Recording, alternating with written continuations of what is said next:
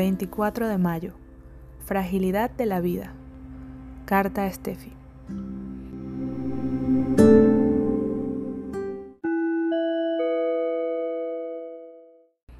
Hemos experimentado muy de cerca el increíble regalo de traer vida a este mundo.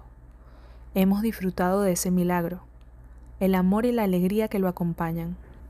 Y aunque ahora nos topamos con la fragilidad inherente de la vida, junto con la aleatoriedad de las tragedias, el haber conocido la más profunda de las tristezas abre los ojos de cualquiera.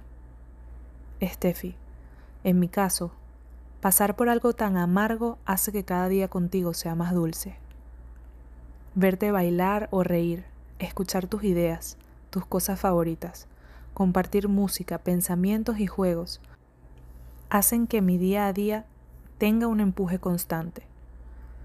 Me reafirma que queda mucho por luchar, que Dios es bueno y que me da razones de sobra para seguir adelante. Tú eres la brújula que me indica el norte, así lo pierda de vista. Y a pesar de que aún me cuesta trabajo ver la vida de colores, te prometo que juntos iremos reemplazando la tristeza por esperanza, las lágrimas por sonrisas, y poco a poco iremos transformando las dificultades en algo que ayude, algo que inspire y finalmente algo que nos haya hecho más fuertes. Te amo. Dejaré aquí escrito para que cuando leas esto, reescuches la canción que te mostré cuando tenías cuatro años.